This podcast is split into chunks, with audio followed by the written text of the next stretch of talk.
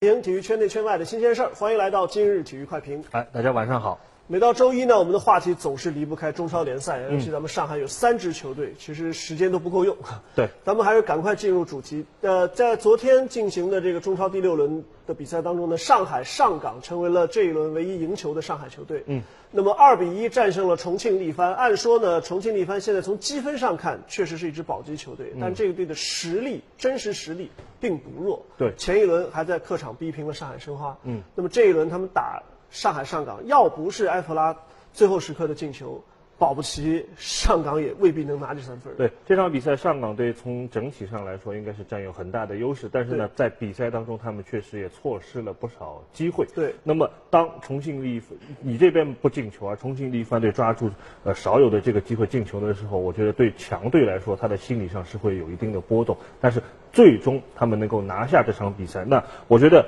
这场比赛对。上海上港队来说，堪称是一场转折之战，因为呃，之前他们受到伤病和停赛的困扰，有多名主力上不了场。那么，呃，这场比赛之后，孔卡的状态在慢慢的恢复，达维马上也能复出了。那包括像吕文君啊，这个包括这个朱振荣、王佳玉这些球球员，慢慢也在恢复状态之中。那么，他们也也等于说，通过这场比赛。走出了原来的这个人员不整的人员危机这样一种状况，那么对整个球队的将来的发展是打下了一个非常好的基础。对，呃，当然在后防线上还是有些问题啊，贺冠的停赛，包括金周荣这场又伤了。对，那么其实呢还会面临这样或那样的问题，但是，呃，不得不说这场比赛上港队能够拿下三分，我觉得孔卡真的是。至关重要，不光是他制造了最后关键时刻的这个进球，嗯，而且呢，关键是，呃，谁都没有想到孔卡可以在这么快的时间内就复出，嗯，我觉得他的登场，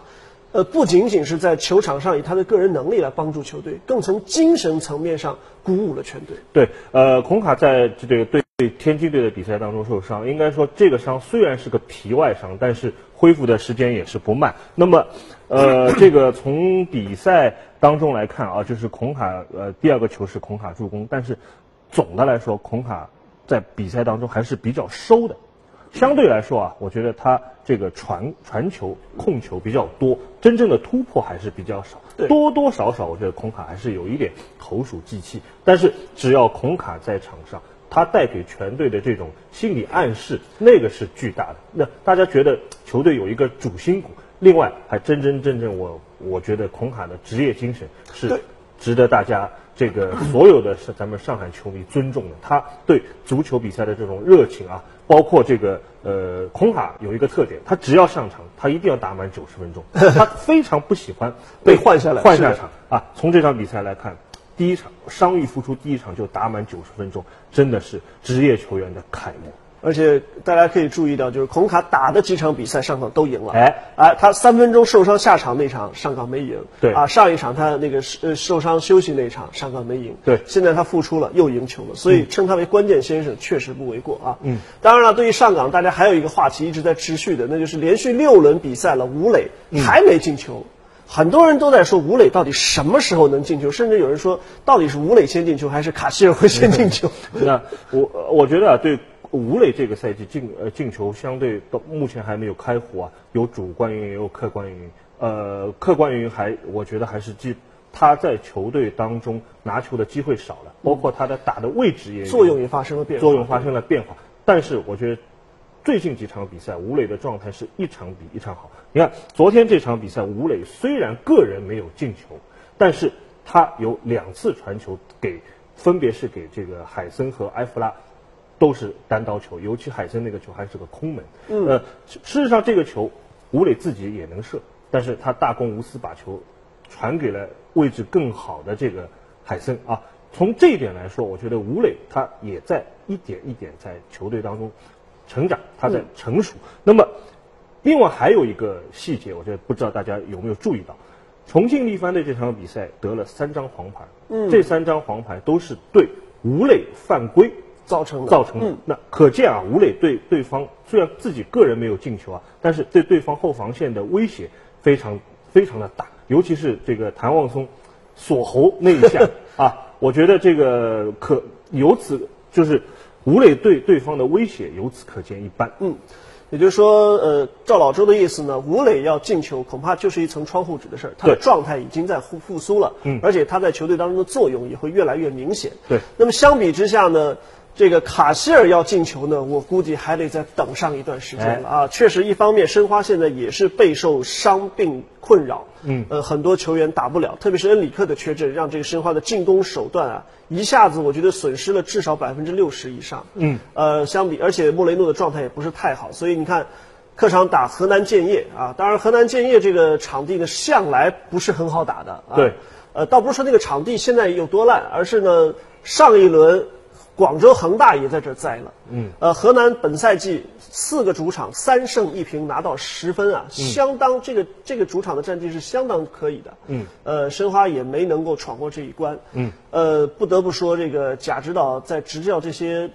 中下游球队的时候，还是有他一定独到的地方。哦，我觉得这个赛季啊，河南建业队的进步非常明显，这一点我我们不得不说，贾秀全指导这个确实是带队有方。那么河南建业队这支球队，呃，他们的作风一向都是比较顽强，对而上海申花队呢，遇到这种作风顽强的球队。一直来说呢，也是他们很难去，呃，就是在比赛当中还是很难发挥出百分之一百的实力，更何况到了河南队的主场。那么这场比赛，我觉得啊，贾秀全指导的这个排兵布阵，它是有一定的针对性的，因为申花队的右路的这个张路，嗯呃，原来是这个河南建业的球员，这场比赛是因为这个呃，本身有回避条款，再加上再加上也也伤了，，那么替补上场的熊飞相对来说，呃，可能位置技术方面是欠缺的。，所以这个贾秀全指导安排了他们最强的外援伊沃，就是打这嗯个熊飞这一路。那么开赛两分钟就起到了效果，这个进球呃对申花队心理上的影响也是非常的大。嗯，呃，伊沃和哈维尔啊，这两名球员昨天为这个河南建业却立下了很大的功劳。而且这个哈维尔我们曾经介绍过，是一名拥有西班牙和菲律宾双重国籍的球员。他算亚洲外援，但实际上他以前在西乙是踢过球的。对，呃，在西乙进过球的前锋，其实能力也是可想而知的。而且从这几轮比赛来看，大家也看到了啊，呃，他在首轮打天津的时候就爆发过，然后这一轮打这个上海申花又是两分钟就进球。那么对于申花来说呢，现在当然伤病是一个很大的问题，呃，折射出的是球队的板凳深度确实不够。嗯啊，但是更多的时候，我觉得其实还有一些心态的问题。你比如说，其实呃，像呃莫雷诺。包括像卡希尔，其实他们没有什么伤病的困扰，但是这场比赛，你看莫雷诺开场遭到遭受对方的严密看防之后，一下子他就软下来了。这种本来南美球员可能就有点怕拼抢，特别像他这种技术特点的球员，嗯，所以一旦他这个环节受限制了，那么谁来给卡希尔传球呢？所以我刚刚说了，为什么说卡希尔的进球还要再等上几轮，是因为。到底谁给卡希尔来传球？卡希尔要进球，其实最直接的方式，边路传中投球。对但是现在的申花队整个阵容体系当中，能够送出高质量边路传中的球员几乎没有。对，呃，小辉刚才说到莫雷诺的问题，事实上，我觉得，呃，河南建业队对莫雷诺的看防是非常的紧，只要莫雷诺一拿球，基本上是不惜犯规，是也不让你轻松拿球。另外，卡希尔的问题，我觉得就是这个，我们咱们开个玩笑吧，就是说，呃，有不少球迷说，如果卡希尔去上港，可能他早就进球 确实，呃，上港队的两条边有这个孙祥和王申超申超，他们的传中的脚法，呃，包括是这个上港队整体的对边路的这种注重。那么申花队相对来说，我觉得虽然他们两条边也能飞起来，但是他们对这种不是这种传统的卡希尔熟悉的对这种传中的方式，那么卡希尔要想进球，我觉得可能还要加一时。对，而且对于申花来说呢，我觉得现阶段还是放平心态吧。嗯。呃，连开开始的三连胜和现在的三场不胜，我觉得都不要给他过分的去强化。就三连胜，咱也别高兴的太早啊，三场不胜了，也别一下就灰心丧气了。对其实把心态放平，包括球员，包括俱乐部，包括我们的球迷，其实把心态放平和，可能客观的来看待目前的这个积分的排名，呃，也许是最符合当前申花整体实力的一说得没错个排名。那么接下去再做相应的这个呃技战术上的调整，包括人员组合上的调整，也许还有再往上升的机会。嗯，毕竟申花这个赛季的目标那就是保六争三。对到目前为止咱还没有脱离这个目标，对吧？嗯。呃，那么如果说另外上海的两支球队是呃状态起起伏伏的话呢，申鑫这个赛季的状态是非常之稳定、啊，稳定到就是前六轮比赛一分都没拿，对，六连败。嗯，呃，说实话，六连败在前两轮前两个赛季当中，呃，但凡赛季初期遭遇连败的球队，最终都是降级的。嗯所以今年申鑫这个情况看下来，大事不妙。对，五连败之后，申鑫队是换了主教练。嗯一般来说，换帅如换刀，但是对申鑫队非但是没有成效，反而是状态有所下降。那么，我我觉得啊以往大家说换帅如换刀，是因为换了个教练，换了一些思路。嗯但是对申鑫这样一支球队来说，可能换一个教练只是换一个执行人，呃，他整个球队的思路并没有什么调整。嗯对，包括我们看找到、好不容易找到一张这个刘俊威的照片，还是跟郭光奇站在一块儿。啊，对，嗯，那么呃，我觉得啊，对申申鑫队这个赛季啊，对中超的这个复杂程度和艰难程度，我觉得他们可能估计不足啊，把呃中这个球队的顶梁柱王晕和这个刘殿座。